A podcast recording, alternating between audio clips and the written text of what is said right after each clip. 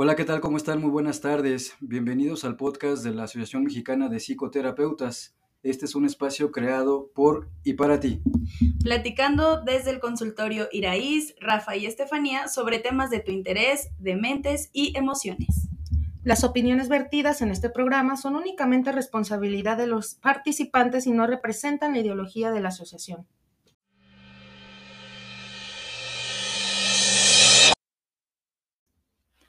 Hola, ¿qué tal? ¿Cómo están? Muy buenas tardes. Nos da muchísimo gusto estar nuevamente con ustedes iniciando esta, este ejercicio, esta segunda temporada de este maravilloso ejercicio que este, por sus comentarios pues les ha, les ha resultado de mucho provecho para algunas personas. Eso precisamente nos alienta a continuar, a retomar. Dejamos pasar un, un tiempo por por muchas situaciones, pero muy contentos de estar de vuelta y sobre todo porque mm, esta segunda temporada va a ser también de muchos reencuentros y uno que nos tiene muy contentos principalmente es tener de vuelta en este episodio, yo espero que, digo, ya la estoy comprometiendo aquí antes de que nos diga que no, a otros este, episodios que nos eh, acompañe, que nos comparta toda su experiencia. Y pues bueno, sin más preámbulos, sé que también ustedes la extrañaban. Eh, pues ella es Estefanía García. ¿Cómo estás, Estefi? Hola, muy contenta. Estoy muy contenta, muy contenta de estar aquí otra vez. Y claro que voy a estar viniendo en próximos capítulos también. Em, está increíble. Muchas gracias por, por invitarme en esta segunda temporada. al contrario, la verdad es que esto nos da muchísimo gusto que te sumes nuevamente siempre eh, te tenemos como parte del equipo y eh, esperemos que nuevamente puedas sumar. Y también ya la, ya la conocen, también ya la han escuchado prácticamente toda la segunda, la primera temporada, perdón. Eh, Iraíz Serrano, ¿cómo estás, Iraíz? Hola, Rafa, hola. Muy contenta también de empezar nuevamente con este con este programa, la segunda temporada, de estar compartiendo con Steffi, muchas risas desde antes de empezar a grabar. Sí. Está, muy padre, muy emocionada, la verdad. Excelente, Iraís, también muchísimo gusto que eh, sigas en este ejercicio, la segunda temporada. Hoy eh, tenemos un tema este, sumamente interesante y donde pues prácticamente Estefanía nos va a este, compartir desde su experiencia algo bien interesante. El tema es cuándo iniciar terapia en pareja. Se pudiera pensar, pues cuando hay problemas. Pero creo que Steffi quiere compartirnos que se necesitan primero otras cosas como para poder pensar en un proceso de este tipo, de un proceso de terapia de pareja. Entonces, Tefi, te escuchamos. Muy bien. Eh, bueno, primero pareciera que el tema eh, es un poco sencillo desde la perspectiva de las parejas, ¿no? Es como, claro, vamos a terapia de pareja cuando estamos muy mal, ¿no? Cuando ya hubieron situaciones extremas o cuando ya están pasando cosas no tan, tan tan buenas en la relación y entonces cuando ya estamos llorando, cuando ya estamos tristes, cuando estamos frustrados, pero todo esto podría evitarse, ¿no? Si se pone un poco de atención a lo que sucede antes, a lo que detona eh, ese conflicto en la pareja. Entonces, primero quiero eh, mencionar que la terapia en pareja siempre va a ir dirigida a cualquier situación en vínculo con un otro. Esto es, que sea una relación ya de tiempo, ¿no? No voy a poner un tiempo específico, pero obviamente que ya se haya formado un vínculo, eh, matrimonio, em, relación, ya vivimos juntos, somos novios, somos o no somos nada, pero estamos juntos, ¿no? Porque tampoco eh, hay que poner etiqueta siempre, ¿no? Entonces, eh, lo importante es que estemos en una situación de vínculo, que ya estemos compartiendo con la otra persona más de nosotros. Eso es como lo más importante ahora. Nota, nota, sí, en rojo es siempre va a ser caso por caso, aunque nosotros... Em, hablemos de cosas que sostienen la relación o que hablemos de cosas que suceden en la relación que pasa en consulta, siempre va a ser caso por caso. Por ejemplo, van vamos a tener tres pacientes o tres parejas que vengan por infidelidad, pero la situación, el entorno, cómo se lleva la sesión, cómo se trabaja con cada persona es diferente, porque cada quien tiene una interpretación de la infidelidad distinta, una historia personal distinta, experiencias distintas, etcétera. Entonces, vamos a poder hablar de lo general, pero siempre va a ser caso por caso, situación por situación. Si me quisiera regresar tantito, un poquito, Steffi. Sí. Eh, lo que mencionabas respecto al vínculo con el otro, porque precisamente nos compartías un ejemplo de situaciones donde eh, pasaba que, que pues, no estaba ese vínculo y pues, querían, o la chica o la persona quería precisamente tomar una terapia de pareja, pues donde no era, no había cabida. Sí, eh, es una experiencia, pasó en consulta una chica que tuvo un tema con, quien estaba iniciando una relación, un vínculo, apenas estaban conociendo. Y eh, ahora está muy de moda el me gosteó, ¿no? O sea, tenemos una relación, salimos, fueron a cenar, al cine, o sea, como que estaba empezando algo y de pronto el chico desapareció. O sea, gostear es que se desaparezca sin razón alguna. sin Exacto. Sin escribirte, sin explicarte nada, simplemente desaparece, ¿no? Eh, entonces, ella me comentaba que, pues, que si podía, eh, regresó obviamente el chico, regresó, la buscó y mm, me decía, ¿por qué no puedo tener terapia de pareja o tú me recomiendas que tengamos terapia en pareja? Y no sé, no quiero dar este, sabes, como sí y no, pero no valdría la pena que hubiese terapia en pareja porque no está formado un vínculo. Más bien, algo está pasando en ella que siente, se siente responsable de que el otro se haya ido o que pasa en el otro que decidió irse. Entonces, esto no tiene que ver con un vínculo en conjunto, un vínculo en pareja, sino una situación de manera individual.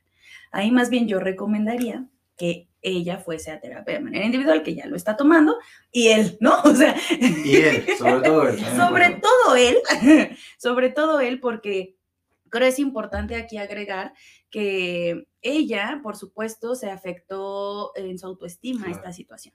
Y afectó muchísimo en su autoestima porque nos sentimos responsables. ¿Qué no hice? Eh, ¿Qué hice mal ¿Por qué no fui suficiente? Y entonces le damos un golpe bajo a nuestra autoestima terrible cuando eso pasa. Pero en el otro, algo está sucediendo en su ego masculino. Tú me dirás, Rafita. o sea, porque escuché el capítulo de la masculinidad. Pero algo sucedió en su ego masculino que hizo que, que no le permitió seguir con ella y probablemente ni siquiera tenga que ver con que si le gusta, si no le gusta, si quería o si no quería. Algo se movió desde mucho más inconsciente. Que seguramente tiene que ver con los patrones que trae este chico al, momento de relacionarse. Así es. Digo, es una mera exposición, pero... Así es. Cuando el río suena, Sí, exacto. Es porque historia trae, ¿no? historia trae. Claro, entonces, toda, acción que tiene la persona tiene que ver con la persona, no con el otro, ¿no? Exacto. Y es lo que muchas veces no podemos entender. Exactamente, así es. Entonces ahí pues yo más bien recomendaría, si nos gostean, chicos, no tiene que ver con ustedes, sino con el, con el otro, con el que se va. O con el, ajá, con el que se va. Y si tú eres el que se va, pues obviamente hay cosas que tienes que indagar en ti para ver qué está pasando, ¿no? Claro. Bueno, entonces, bueno, ahí volvemos a retomar incluso el caso por caso, ¿vieron? o sea, hasta el por qué yo decido irme, no irme, quedarme, no quedarme, empezar o no empezar la relación, eh, por qué fallan al principio las relaciones cuando estamos empezando a, pero bueno, ese es otro tema que podríamos hacer para otro capítulo, ¿sí? Del por qué no funciona cuando está empezando eh, algo con alguien. Pero bueno, retomando. Em, hay tres puntos, bueno, formemos el vínculo, ya que tenemos el vínculo con esa persona, es cuando podemos sostener los tres puntos de la relación, ¿no? Los tres puntos importantes de una relación que nos sostienen con el otro. Y estos tres puntos yo lo veo como los, las tres puntas de un triángulo que siempre van a estar unidas y que si una falla, automáticamente las otras fallan. Y la primera es una estabilidad económica, pero de manera individual. O sea, los tres puntos tienen que ser estables de manera individual, porque somos individuos, personas únicas, ¿no? Entonces, si yo tengo estabilidad económica y mi pareja tiene estabilidad económica, ¿qué podemos hacer en conjunto para sostener nuestra relación en la parte económica. Si yo tengo ahora en la parte sexual, que también es el siguiente punto, eh, yo conozco mi cuerpo, sé lo que me gusta, sé, eh, ¿no? O sea, como conozco esa parte de deseo de mí, entonces eh, puedo compartirlo con el otro. Si el otro también lo hace, en conjunto, vamos a tener unas relaciones padrísimas, ¿no? Unos encuentros sexuales padrísimos porque cada uno se conoce y en conjunto podemos hacer eh, que ese deseo fluya. Y el tercer punto, y creo que es de los más eh, importantes, o no, no de los más importantes, sino de los que más llegan a sesión, es la parte emocional. Si quiero o no quiero estar con la otra persona. Y ojo, no es debo, tengo que, es que tengo, tenemos hijos, es que cualquier situación, es quiero o no quiero. Y si yo quiero estar con esa persona y la otra persona quiere estar contigo, en conjunto ya se armó, ¿no? Porque los dos queremos que esto funcione. Entonces, si hay esas tres, em, esas tres, esos tres puntos estables en una relación, creo que ahí no corremos peligro y no hay como necesidad de ir a terapia. ¿Van a haber conflictos? O sea, obviamente no somos eh, perfectos, ¿no? Claro que van a haber conflictos, claro que van a haber situaciones, desacuerdos, eh, nos vamos a pelear con esa pareja aunque estemos relativamente estables, pero lo importante aquí es que encontremos las herramientas para solucionarlo. Aquí viene el punto importante entonces, ¿no? Si no estoy encontrando las herramientas para solucionar, si no estoy escuchando, y si no estoy hablando desde lo que yo necesito, ahí necesitamos ir a terapia de pareja. Claro, y hablas de esta parte importante que es escuchar, porque escuchar no solo es eh, sentarse a observar y ya, ¿no? Porque el otro está hablando, pero ¿qué me está diciendo? Y muchas veces antes de, de poner atención al diálogo del otro, ya me estoy preparando para a ver qué le voy a contestar. Ajá, sí. Voy a decirle esto y esto porque él también esto o ella también esto, esto y esto. Y entonces ahí la comunicación se ve mermada, ¿no? En donde ya estoy a la defensiva. Y yo te voy a demostrar que yo tengo razón. Así es. ¿no? Lo que hablábamos en algún capítulo anterior, ¿no? La, esta, este juego, esta, ¿cómo? Juego de poderes, en donde quién tiene razón, quién puede más, esa competencia, exactamente, ¿no? Y también desde esta parte de las emociones que mencionabas hace rato, cómo lo demuestro yo y cómo lo demuestras tú y cómo está esa parte también de la comunicación, ¿no? Porque lo que yo puedo demostrar como eh, una parte emocional, demostrativa, afectiva o material, a lo mejor para ti no es igual. Y entonces desde ahí yo ya no me siento amado o amada, ¿no? Claro. Y creo que eso es importante, porque no es que no te ame, es que cómo te estoy amando. Y si no tenemos clara esa parte, se va menguando también el vínculo, ¿no? Amoroso en este aspecto. Completamente. Y justo, justo, Iraís, eh, no habíamos eh, previamente platicado del amor, ¿no? O sea, porque pareciera que ese sería el, detonante o el motivo o la motivación ah, de la terapia en pareja pero si se dan cuenta, el amor sí es importante para cuando comenzamos el vínculo, porque estamos muy dispuestos, ¿no? Estamos muy dispuestos a enamorar y a conquistar a la otra persona por lo que estoy sintiendo yo. Claro. Pero conforme se va formando el vínculo y empezamos a tener experiencias en, común, eh, en pareja, el amor se transforma a algo mucho más maduro. Exacto a una comunicación, a una estabilidad, a esto que comentábamos, confianza y respeto. Exacto. Esos pilares que pueden sostener más allá de cuando pasa esa etapa inicial, Es precisamente pregunta, ¿qué sostiene tu relación? Y si esto no está, entonces tenemos el doble de problemas. Exactamente. Si, si se sostiene a partir de la comunicación, desde la escucha, no solo ver al otro ahí hablar, este, desde el respeto, ¿no? O sea, que no hayan faltas de respeto, que no sobrepasen los límites eh, del respeto hacia la otra persona, eh, tus propios límites, ¿no? Que tú no le faltes el respeto a la otra persona, porque pues nos encanta hablar desde el otro siempre. Es que él me faltó el respeto, es que él me hizo, o ella, ¿no? o ella. Y yo no me pongo a ver qué es lo que yo estoy haciendo, que probablemente yo estoy siendo la persona que está agrediendo, la que no está poniendo los límites, ¿no? O sea, mirar desde todos los sentidos. Pero comunicación, respeto y cuál era y confianza. confianza. Claro, porque de hecho varias de las sesiones que yo he tenido en pareja, muchos dicen, pero todavía nos queremos, ¿no? pues sí, pero no lo sostiene, eso no sostiene la relación. Exacto. ¿No? Y este también mencionaban esta parte de, ay, se me fue. Me está la confianza, el respeto y la este, comunicación. La comunicación. Eh, no, se me fue. A ver si ahorita lo agarro. Ok. Eh, aquí con lo de con lo de la comunicación, me pareciese un cliché, ¿no? O sea, siempre te preguntan, ¿y cuánto, si ya llevas mucho tiempo con tu pareja? No, pues que sí, ya tenemos mucho tiempo. ¿Y cómo le hacen? Y tú, pues comunicación y todo. Sí, cliché, ¿no?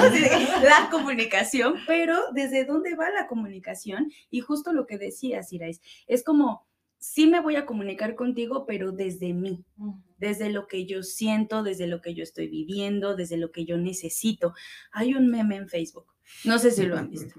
Si te lo tengo que pedir, ah, ah, ya, no lo quiero. ya, me acordé. Ir ahí. Desde la responsabilidad individual. Claro. Bravo. sí, desde la responsabilidad individual afectiva. Así, hacerte cargo de ti mismo para que tú puedas hacerte responsable hacia el otro, ¿no? Exacto. A eso es lo que iba a decir. Sí, y de ahí, o sea, esa responsabilidad regreso a los tres puntos del, triángulo, ¿no? Esa responsabilidad económica, sexual, si quiero o no quiero estar, emocional, qué me está faltando a mí y lo tengo que decir. Y si tengo que poner límites y si ya no estoy dispuesto a aceptar ciertas cosas, o sea, sí tiene que ser yo creo que el 90% de lo que yo necesito de manera individual o quiero y el otro 10 en conjunto, porque entonces ahí se ve la disponibilidad y, estoy hablando de los dos pares, ¿eh? O sea, los dos pares, no, no yo así de, lo que yo necesito y no me importa lo que necesites tú, no. o sea, lo que cada uno necesita y que coincida. Responsabilidad afectiva. Así es. Exacto, es, es eh, bien gracioso, bueno, no tanto, cómo precisamente la sabiduría popular ahora se refleja en los memes, ¿no? sí. Porque también por ahí he visto uno que me parece maravilloso, en el cual precisamente se, se, fomenta, se invita a que cuando estés conociendo a una persona, eh, por ejemplo, en tu primera cita le preguntes, ¿no? ¿Estás haciendo terapia? ¿Has trabajado con tus emociones? ¿No? Y eso parece que lo toma como broma, pero qué importante es precisamente Completamente. Que eh, cuando quieran conocer a alguien, pongan mucha atención en precisamente cómo la otra persona lleva esta parte de su de su saberse, de cómo él o ella trae trabajado esos temas. ¿Por qué? Porque si no caemos en repetir. Y muchas veces cuando llegan a terapia de pareja, lo que vemos comúnmente es que, ah, es que yo vengo a una relación y la conocí y entonces me enrolé con ella. Sumamente común. Completamente. Entonces, pues ahí que estamos viendo, ¿no? Un tema importante, no trae resuelto ni cerrado eh, su relación anterior y ya está iniciando una nueva. Entonces ahí qué va a pasar, pues va a repetir muy probablemente. Completamente, y ahí me, ahí me haces pensar nuevamente en el primer ejemplo, ¿no? De, de, que algo está pasando de manera individual. Si yo acabo de terminar una relación y estoy empezando otra es porque algo me está pasando a mí y no podemos utilizar a las personas como objetos, ¿no? O sea, sí desde el psicoanálisis, pero como esta sensación de objeto, de decir, bueno, tú, tú me vas a servir para, tú me, y, entonces, ¿en qué momento solucionas cosas desde ti? Y eso es súper importante porque la comunicación tiene que ir desde ti y ser súper claro en la relación. O sea, yo no quiero esto o yo sí quiero esto o solo estoy buscando pasar el rato o solo estoy eh, viendo qué pasa, ¿no? O sea, estoy nada más dispuesto a disfrutar de manera sexual o solo estoy eh, tratando como de superar esta situación y si tú quieres ser parte de ese medio, está bien, comunícalo. Habrán personas que te digan, órale, va así, ¿no? Pero ya fue concreto, ya se, ya se apalabró y ya los dos están de acuerdo en que así va a ser. Pero si estoy esperando que la otra persona me lea la mente, pues está terrible, ¿no? O sea, si te lo tengo que pedir, ya no lo quiero, híjole, no leemos mentes, ¿no? O sea, por mucho que te conozca, es que me conoces de años y cómo es posible que sabes que no me gustan las flores y me traes flores. Bueno, a él o a ella en ese momento dijo, bueno, te traje flores, no te gustan las flores, sí es cierto, no te gustan las flores, pero ¿se lo comunicaste? ¿O solo eran comentarios al azar que querías que él lo cachara o ella lo cachara? ¿No? Porque pasa así. Siempre he dicho, ay, qué feo que te regalen flores, ay, qué horrible, ¿por qué gastan dinero en flores? Hay que, y de pronto tu pareja te lleva flores y tú dices, siempre he dicho que no me gustan las flores, como, ok, pero me has dicho a mí o lo hemos comunicado, lo hemos hablado. A veces las interpretaciones o el, lo dije para que me entendieras, híjole, si todo lo interpretamos súper diferente, si, si hablamos desde nuestra historia, desde nuestras experiencias, no vamos a interpretar de la misma manera algo, incluso ahorita, ¿no? O sea, nosotros tres, si algo llega a pasar ahorita, no sé, tiembla, ¿no? Espero que no, pero suponiendo, y nos preguntan, pero ¿qué estaban haciendo? ¿Cómo estaban? ¿Qué, qué sucedió? Cada uno va a dar una versión distinta, aunque hayamos vivido la misma situación. Lo mismo pasa en la relación, ¿no? O sea, tenemos que ser concretos. Obviamente hay cosas extremas, ¿no? Como se olvidó de mi cumpleaños y le tengo que estar recordando mi cumpleaños y ya tenemos cinco años juntos. Ok, ya estamos hablando de otro tipo de situación, ¿no? O sea, mi, toda mi casa está pintada de rosa, todos los muebles son rosas, me he visto todo el tiempo de rosa, todo el tiempo digo que el rosa es mi color favorito y entonces le preguntan a mi pareja, ¿cuál es, tu, cuál es su color favorito? Y dice, no sé, ahí ya son otras circunstancias, ya son otros temas que hablan de no estás poniendo atención a la otra pareja, no la estás viendo, no la estás mirando, algo está pasando ahí. Claro. Pero en otros sentidos, te, lo tengo que pedir, pues no. Claro, claro. Pero también es importante, hablas de esta parte, bueno, ya llevamos tanto tiempo, ya deberías conocerme, pero también está la parte en donde vamos cambiando. Y cuando incluso se quejan, es que tú no eras así. Ajá. ¿No? Y también hay que ver esa parte. la gente va evolucionando y va teniendo esos avances dentro de la relación. Claro. Y eso es importante también tenerlo en cuenta. Por supuesto. De que sí fuimos una persona, o bueno, teníamos una característica al inicio y eso se fue moviendo, ¿no? No perderlo de vista. Completamente. Y ahí otra vez hablamos de la comunicación. Si algo nos está pasando de manera individual, nos estamos transformando, lo tenemos que comunicar o sea, no es como que se dé cuenta que estoy cambiando, porque ahí nos damos cuenta desde nuestra interpretación, no desde lo que sí está sucediendo. Entonces es, oye, fíjate que, no sé, ya no me, no me gusta el pastel de chocolate ya como que me empalaga, como que no, ya, no sé, desde que me puse a dieta, ¿no? ya no como pastel de chocolate y ahora que volví a comer pastel de chocolate, ya no me encanta, ¿no? No me gusta, ya se me hace súper dulce. Lo comunicas y entonces para tu próximo cumpleaños, pues ya no te compran pastel de chocolate, espero, ¿no? porque pusieron atención. porque entonces ahí hablamos del no escuchar. Claro. Sí, de no escuchar al otro. Sí, y ahí parece, precisamente como tú lo mencionabas, cliché este tema de la comunicación. Pero no sé ustedes, pero la mayoría de las parejas que vienen a, terapia, su principal tema es la comunicación. Sí. Es que dejan que las cosas pasen, hacen como que no sucede nada, acumulan, acumulan, acumulan, se van distanciando, algo mínimo detona y trae la, la avalancha de emociones y se arma una situación eh, difícil de manejar y es una constante, una constante, una constante. Yo no sé ustedes, pero por ejemplo a mí me llamó mucho la atención una pareja que, que estuvo ya en un proceso anterior, que decía, la terapeuta le decía, este, de lo que se habla aquí, no lo hablen allá afuera, no lo hablen. Y yo así de, ah, ¿perdón? ¿Y entonces cómo solucionamos? Sí, yo, bueno, yo, no digo no lo hablen allá afuera, yo digo, no se lleven el conflicto a su vida, porque si este conflicto surgió hace tres años y ahorita pueden llevar una vida sin discutir por esa situación de hace tres años y hoy sale en sesión, no se lo lleven a su vida a pelear. Si están dispuestos a comunicarse y hablar del tema, claro que sí, con mucho gusto. Pero si la idea es agarrarse del chongo y volverse a aventar hasta el sartén, no, entonces todavía no están eh, dispuestos a, hablar del tema, a comunicar el tema, a decir lo que sintieron, a escuchar al otro de lo que sucedió. Sí, si bien es cierto que es un proceso, también pues debe quedar claro que iniciar algo es un compromiso, es intentar hacer las cosas diferentes. Claro. Entonces, si desde ahí no vamos a intentar por lo menos hablar, pues no estamos haciendo nada. Nada. Eh, más bien sería eh, escuchar, ¿no? O sea, el ejercicio eh, creo que es escuchar al otro, porque siempre, como bien lo dijiste, nos ponemos bien a la defensiva cuando el otro nos dice, es que tú, es que tú me pintaste el cuerno, es que tú te fuiste, es que tú me abandonaste, es que tú me gritaste, es que tú, eh, en la parte económica, ¿no? Tú antes pagabas todos los gastos y ahora me estás haciendo responsable a mí de todos los gastos.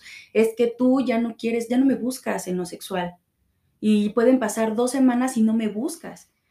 Entonces, el es que tú provoca al otro a poner una barrera y a ponerse a la, defensiva, y, ah, no, pues ya, ¿por qué no me buscas tú? Y es que tú, ¿por qué? Y así.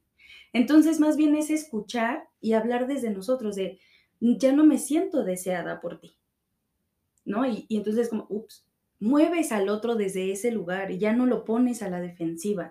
O siento que algo está pasando, ¿no? Que ya no quieres aportar a la casa, que ya no quieres poner tu parte económica de la casa cuando ya tenemos un acuerdo que está pasando, ¿no? Sí, es verdad. Me recuerda esta parte, en algunas ocasiones yo les he dicho, habla desde ti, como tú lo mencionas, yo creo, yo pienso, yo siento, corrígeme si me equivoco, tú qué piensas, tú qué opinas. Así es.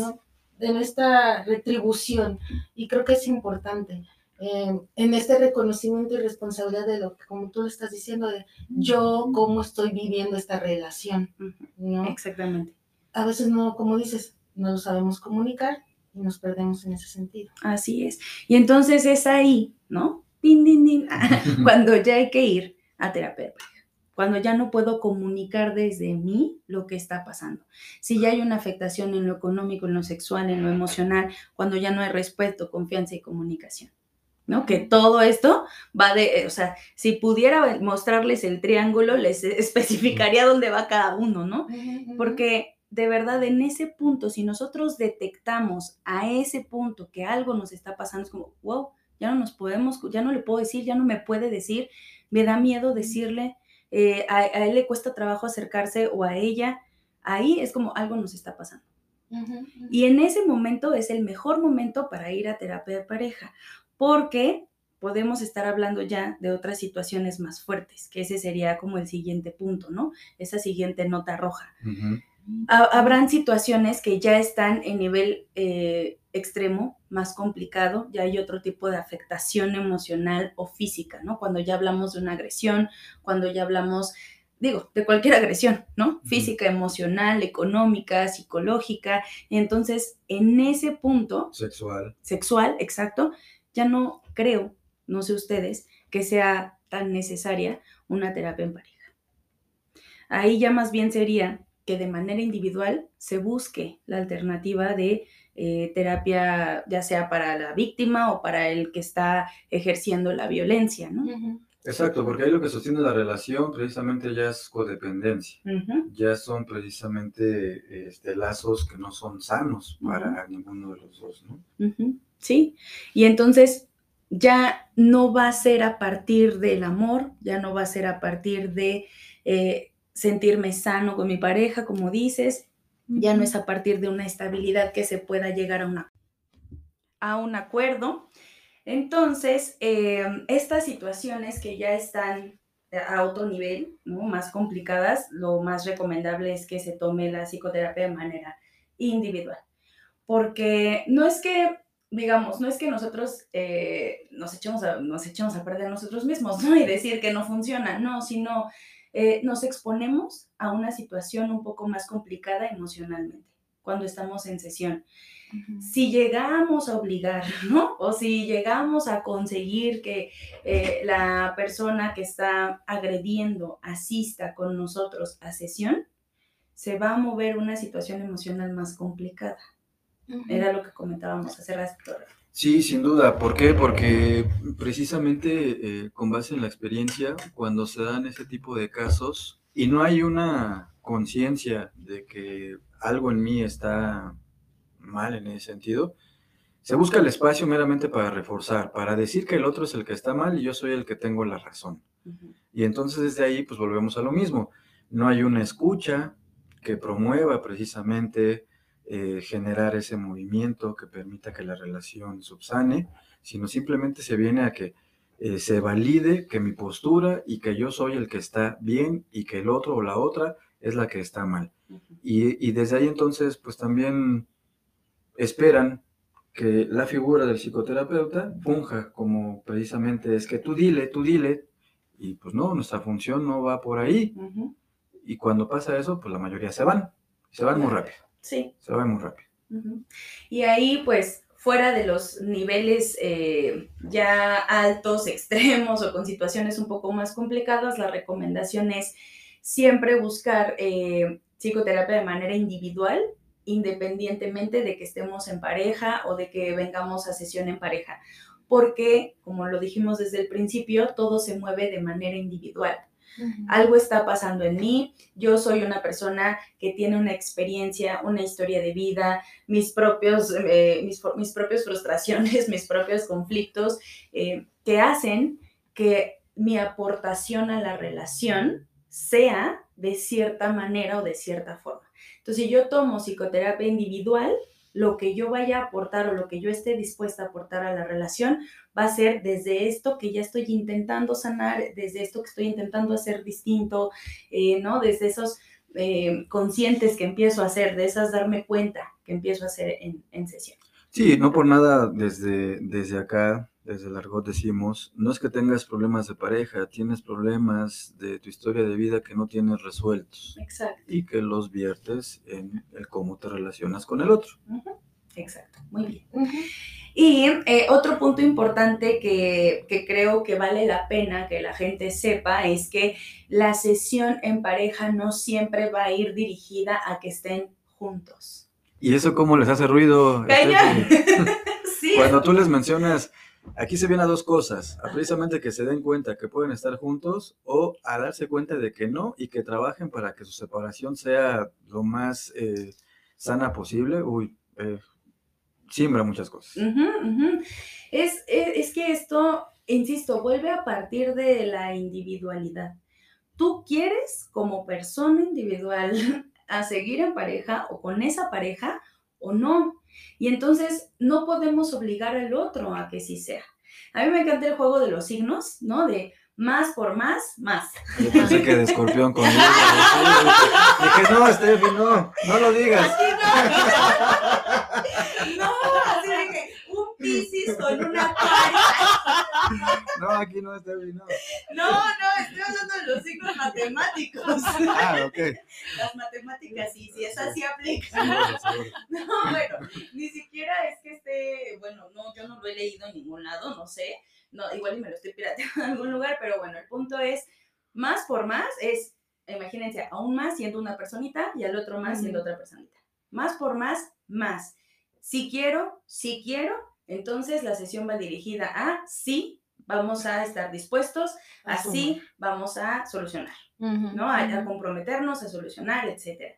Si es menos por menos, es menos una personita no quiere, la otra personita no quiere y da más. O sea, sí aporta porque tú no quieres, yo no quiero, padrísimo. Lleguemos a un acuerdo de cómo nos vamos a separar porque dentro de eso puede que la gente no deba, no quiera o no, ¿sabes? Este otra vez, es que tenemos hijos, es que tenemos un negocio juntos, es que la casa es de los dos y entonces es como, solo eso es lo que te está haciendo que estés en la relación, pero realmente ya no quieres, vamos a solucionarlo, vamos a llegar a acuerdos, vamos a comunicar. Y entonces sí se puede que sea aún más, ¿no? Que sí sea positivo, porque ninguno de los dos quiere. O sea, la sesión tendrá que ir dirigida a separarnos de manera sana, lleguemos a acuerdos para poder separarnos. Pero viene el siguiente conflicto, el más por menos. Uno no quiere y el otro sí quiere. Es igual a no, negativo, ¿no? Es como, híjole, no, Si uno no quiere, no lo puedes obligar, no puedes hacer nada para que el otro se convenza de que sí. Y si uno no quiere, no va a poner su parte, y no lo estoy poniendo en porcentajes porque muchos dicen 50 y 50. No, a veces uno no está para el 50, uno está para el 20, porque emocionalmente, porque soy una persona individual que tiene experiencias, situaciones, vida, estrés, etcétera, y a veces nomás puedo dar mi 20 y al otro le va a tocar dar el 80 y luego al revés, y así. Si no estoy dispuesto a dar esa parte de mí, no va a jalar, porque entonces nos vamos a convertir en la sombra del que no quiere. Y hay que arrastrar, y hay, ay, qué cansado, qué desgastante, qué sufrimiento, qué doloroso. Entonces es un no. y, la, y las sesiones irán dirigidas a, bueno, vamos a separarnos de la mejor manera y automáticamente eh, se recomienda la sesión eh, individual, ¿no? Sobre todo para la persona que sí quería y se da cuenta que el otro ya no quiere, porque es impactante, es fuerte, es doloroso. Y bueno, el último es igual, pero, ¿no? O sea, más por menos, ¿no? Lo mismo. Si el otro no quiere, funciona exactamente igual. La, sesión va dirigida a separarnos. La recomendación es que la que sí quiere y se dio cuenta el otro no quiere, pues que tome psicoterapia individual, porque sí es doloroso, sí es impactante, porque ponemos nuestros deseos, fantasías, expectativas en esa relación. Entonces, si se dan cuenta, nuestra única opción es que los dos quieran. Entonces, sí es súper válido que en sesión se pueda decidir estar en sesión de pareja para separarse, desde lo sano. Por mí, por, por, por todas las expectativas que están alrededor de la relación. O sea, esto sí es de manera individual.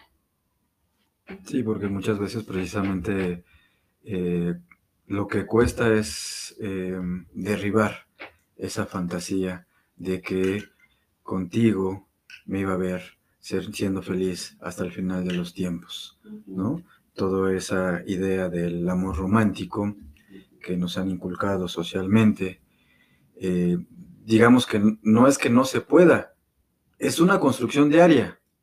Para que se llegue allá, claro que se puede llegar, por supuesto que se puede llegar, pero hablamos de lo mismo, de un compromiso de dos, porque muchas veces lo que pasa cuando se viven en pareja, ya se olvidan de ustedes como pareja, de nosotros como pareja porque ya estamos en función de los hijos, del trabajo, de, los, de, las situaciones de la casa, ¿no? de los compromisos que implica. Y cuando nos preguntas si qué tiempo tienes tú, le dedicas a tu pareja, ustedes qué hacen, no, pues, vemos Netflix, bueno, ven Netflix y se quedan dormidos, ¿no? o sea, ¿qué construyen día con día? Completamente. Sí es una construcción completamente del vínculo, ¿no? O sea, eh, yo hablo mucho de que un circulito y otro circulito, ¿no? Un circulito es uno, un circulito es el otro y entonces forman el vínculo como... Un sistema. Un sistema, exactamente. Y entonces en medio de esa unión de los circulitos se hace un pequeño circulito. No sé si a, los escuchas se les entienda esto, pero se forma ese, ese circulito que se forma al unir estos dos, exacto, es como un lacito. Ese se tiene que ir construyendo y reconstruyendo y reconstruyendo a ese espacio del vínculo es a lo que yo le llamo amor. Sí. Porque es donde yo de manera individual estoy dispuesta a construir y reconstruir. Y la otra persona tendrá que estar dispuesta o dispuesto a construir y reconstruir cada que sea necesario, porque somos personas que cambian, que maduran, que a partir de las experiencias y de las vivencias pueden llegar a ser distintos, como lo que decíamos hace rato. Tal vez me encanta el rosa durante tres años y después ya no. Tal vez me encanta el pastel de chocolate y después ya no. Y eso por poner un ejemplo súper simple, ¿no? Y absurdo, pero pueden cambiar cosas en el deseo sexual también. Claro. Antes no me gustaba esto, pero ahora sí lo quiero experimentar y está bien. No es como, ¿cómo? O sea, ¿qué está pasando? Antes no te gustaba y ahora ¿No? O sea, es que antes no eras así. Antes no eras así.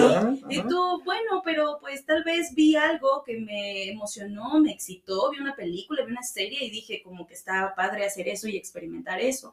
Entonces, que estar abiertos a la escucha para que ese circulito que está en medio del vínculo se reconstruya constantemente. Claro. Y principalmente estar dispuestos a que se reconstruya, ¿verdad? Sí, pero todavía tienen, algunos tienen idea de que el otro viene a completarlo. Ay, sí. Eso es un conflicto muy grande en donde tú tienes que, eh, el otro se tiene que hacer responsable de lo que te hace falta, ¿no? Y sacarlos de ahí de repente es medio complicado, el decirle, no, tú estás completito, el otro viene a acompañarte en esta vida, ¿no? Y muchas veces... Eh, sobre todo hacia la parte femenina o hacia las mujeres, del que es el proveedor, de que él tiene que cumplir y si no lo está haciendo, entonces algo está fallando. Y desde esta parte es que ella no se está haciendo cargo de lo que le corresponde. Bueno, sí, pero ¿qué le corresponde? ¿Y qué estás dispuesta a dar tú? ¿Qué estás dispuesta, qué está dispuesta a dar ella, ¿no? Dentro de la relación. Y si eso que estamos dispuestos a dar eh, lo aceptamos y decimos, ok, así funcionamos, qué padre. Pero como decías en un principio, desde el diálogo, desde el diálogo. Si no se queda clara esta parte, no, no funciona, no avanza. exacto. Que no se nos olvide que somos una cultura machista, completa, aunque estemos intentando de verdad hacer cambios, aunque estemos las nuevas generaciones visualizando desde otro punto, ¿no? Desde no forzosamente la mujer tiene que ser la sumisa, no forzosamente el hombre tiene que ser el proveedor, estamos intentando hacer el cambio, pero seguimos siendo una cultura machista. Y nos han educado a que el hombre es el proveedor y la mujer es la que eh, se queda en casa o es la sumisa, porque ahora es como sigo siendo el macho, pero pues trabaja, ¿no? Exacto. O sea, hay muchas cosas, pero aquí lo importante es, no vamos a juzgar si así funciona tu relación. Exacto. Lo que vamos, de lo que vamos a hablar es del acuerdo, que los dos estén de acuerdo de que así funciona. Si los dos están de acuerdo que él sea el proveedor y ella se quede en casa, va a funcionar, va a jalar porque están de acuerdo. Si los dos están de acuerdo que son 50 y 50 en las aportaciones de la casa y los dos trabajamos y los dos lavamos trastes y los dos hacemos de todo, va a funcionar porque están de acuerdo. Si yo me quedo en casa cuidando a los hijos siendo hombre y tu mujer saliendo a trabajar y mantener la casa y que cambien esos roles culturalmente que, conocemos, está bien, sí, jala, sí funciona, si ustedes están dispuestos a que funcione y, estén de acuerdo, mejor dicho, eh, a que sí funciona la relación. Y jala. Claro, la propuesta viene desde el paciente y no desde el psicoterapeuta. Exacto. Que muchas veces quieren que el psicoterapeuta, a ver, dime qué tenemos que hacer. no, las propuestas son tuyas. Exacto. ¿Qué te acomoda? Sí, Sí, tú dime, tú dime cómo, cómo están funcionando y a partir de ahí vamos a aprender a escucharnos y a llegar a acuerdos, ¿no? Ustedes, pero ustedes propónganme qué necesitan, cómo funcionan, incluso porque a veces uno les podrá decir, o bueno, estos de los que se sienten terapeutas sin título y estas cosas, hacen mucho eso, aconsejan mucho eso. Es que es de los dos. El, otro día lo escuché, de verdad que terrible. Este, es que es de los dos, o sea, esto ya de que el hombre es proveedor y la mujer se queda en casa ya no es, ya fue. Entonces ustedes, a partir de ahí, este, ¿qué están dispuestos a hacer o a ponerle yo? No, o sea, tú no puedes hacerle cambiar a la persona su perspectiva, su ideología, su creencia, su, su enseñanza o todo. O sea, es a partir de ellos que se maneja la propuesta, como bien dice Cires, y a partir de ahí empezamos a trabajar. De lo que el paciente nos diga, de lo que los pacientes nos digan. Claro. Porque pues si no nos podemos meter en conflictos muy cañones de su propia educación, de su propia creencia y de su propia todo. o sea, es agredir al paciente finalmente. Claro, y si no atraviesa por él, entonces no va a haber movimiento. Exactamente. Ajá, exacto. Entonces sí, creo que em, en conclusión, ¿no? Es súper importante mantener estable los tres puntos del triángulo que sostiene la relación, la parte económica, sexual y emocional. Eh, la sexual superactiva, este, y eh, obviamente lo que conlleva esto, que es la comunicación, respeto y confianza. Eso es como lo más importante de, de el ir o decidir ir a terapia de pareja. Excelente, yo creo que eh, se abarcó el tema, digo, obviamente da para hablar de muchas otras cosas, pero la idea es cuando iniciar terapia de pareja, parece que quedó cubierto. Entonces, pues muchísimas gracias, Iraís, Estefanía, por este ejercicio que me parece que va a ser bastante útil allá afuera. Sí, esperemos que sí. Escúchenos. Piensen un poquito todo lo que se dijo aquí, qué les sirve, qué les puede aportar, cómo lo pueden llevar a cabo, ¿no? Y lo que no, también lo pueden desechar, ¿no? O sea, Sí, no es como, ay, no, esto como que no me cuadra, no lo entendí, no me encantó, está bien. O sea, no, no venimos nosotros a, a decirte estas cosas porque nos creamos eh, los super conocimientos y los super masters, ¿no? O sea, simplemente damos recomendaciones y tú decides qué te funciona y qué no te funciona. Claro, con base a la experiencia, ¿no? Así es. Pues, si no hay nada más que decir, muchas gracias a todos y que tengan excelente tarde y qué bueno que estás de vuelta, Steffi. Eh, nos vemos en el próximo capítulo. Gracias. Bye Hasta bye. pronto.